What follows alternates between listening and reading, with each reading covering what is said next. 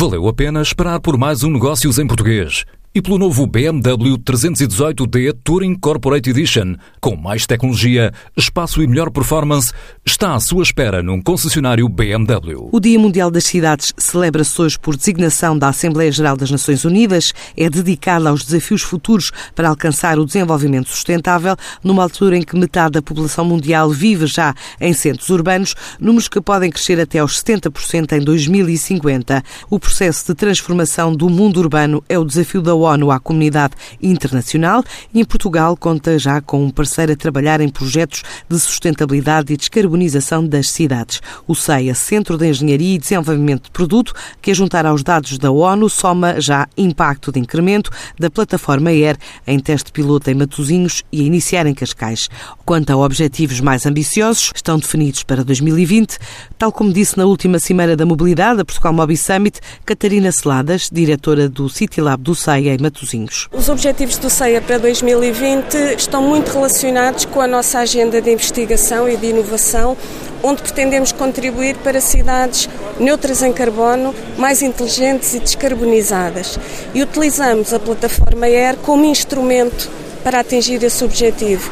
O que gostaríamos muito era de operar em várias cidades com a plataforma ER, em Portugal e a nível internacional, onde de facto o ER fosse uma espécie de moeda da sustentabilidade.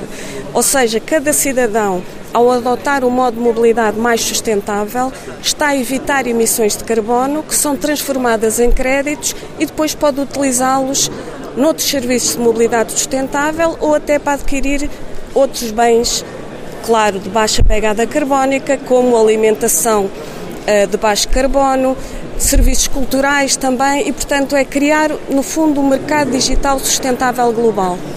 Em que cidades é que já estão a atuar com essa plataforma, para além da experiência de Matosinhos e Cascais, e se já há dados? Sim. Bom, nós em Portugal estamos em Matosinhos em Cascais porque são as nossas cidades piloto e laboratório.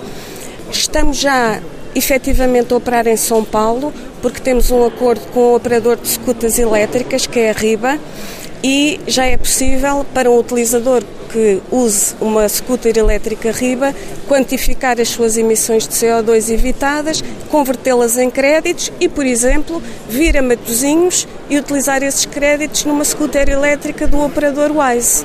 Nova York foi interessante, uh, nós estivemos lá em maio deste ano a apresentar a plataforma ERA e estamos a colaborar não só com o município, mas até com grandes empresas. Porquê? Porque a plataforma ERA pode não ser só aplicada à escala de uma cidade, mas também dentro de uma empresa, de uma organização.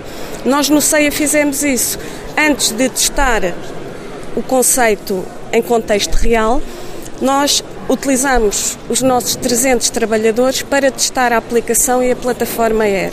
Disponibilizamos um conjunto de bicicletas elétricas, um conjunto de trotinetes elétricas e, ao utilizar esse modo de transporte, evitam emissões que são convertidas em créditos e depois no final do mês esses créditos eram convertidos num prémio salarial.